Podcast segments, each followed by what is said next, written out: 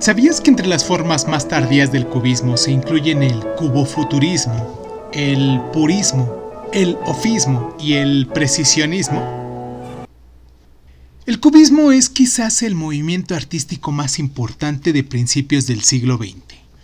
Los artistas cubistas reducen la figura de personas y cosas a formas geométricas básicas e ignoran las reglas de las perspectivas matemáticas. Es un modo de poner en tela de juicio la forma en que los espectadores entienden el espacio y el volumen en una superficie bidimensional.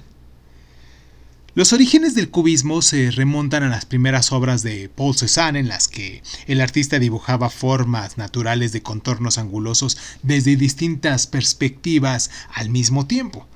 Entonces, en el año de 1907, Pablo Picasso desarrolló este estilo en Las señoritas de Avignon, que presenta a cuatro prostitutas en un burdel dirigiéndose a un espectador masculino que se encuentra fuera del cuadro. Los cuerpos de estas mujeres son geométricos y complementan los agudos ángulos del fondo. Las sombras caen de forma arbitraria y sus cuerpos no disminuyen con la distancia. Al hacer que el primer plano se funda con el fondo, Picasso obliga al espectador a ser totalmente consciente de lo plano de la pintura. Ahora bien, Picasso y su colega Georges Braque llevaron los principios del cubismo aún más lejos. El nombre de este movimiento artístico se debe a Henri Matisse, que un día le comentó al crítico de arte Louis Brauxeleix que Braque creaba arte con pequeños cubos.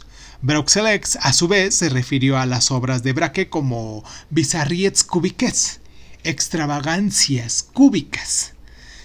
La primera fase del cubismo, el conocido como analítico, se extiende de los años de 1908 a 1912. Y durante esta época los dos artistas se dedicaron principalmente a destruir las formas y para ello jugaron con las reglas de la perspectiva, dibujaron sobre sombras arbitrariamente y eliminaron prácticamente todo trazo de color. Puede que las imágenes parezcan abstractas, pero mm, lo cierto es que tienen un vínculo con la naturaleza, ya sea en forma de figura humana o de bodegón.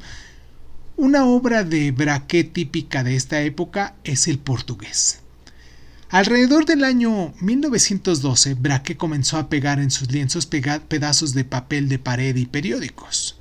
Comenzaba así la segunda fase del cubismo, el sintético, que debe su nombre al hecho de que se añadieran materiales sintéticos a las pinturas. Por ejemplo, en Naturaleza muerta con silla de rejilla, Picasso utiliza como fondo un pedazo de hule cuyo diseño imita el trenzado de una silla de rejilla. Además, una cuerda auténtica enmarca toda esta composición. Para cuando comenzó la Primera Guerra Mundial, el movimiento cubista había llegado prácticamente a su fin, pero su radical rechazo a los principios tradicionales de la pintura nos sirvió de fuente de inspiración a todos los artistas modernos que surgieron después de ese tiempo. ¿Sabías que el cubismo ejerció una fuerte influencia en los artistas estadounidenses Stuart Davis y Aaron Douglas? Si habías que Braque y Picasso pintaron los mismos motivos una y otra vez durante su etapa cubista, siendo los más comunes los instrumentos musicales, las botellas, los cántaros, los vasos, los periódicos y las letras de imprenta,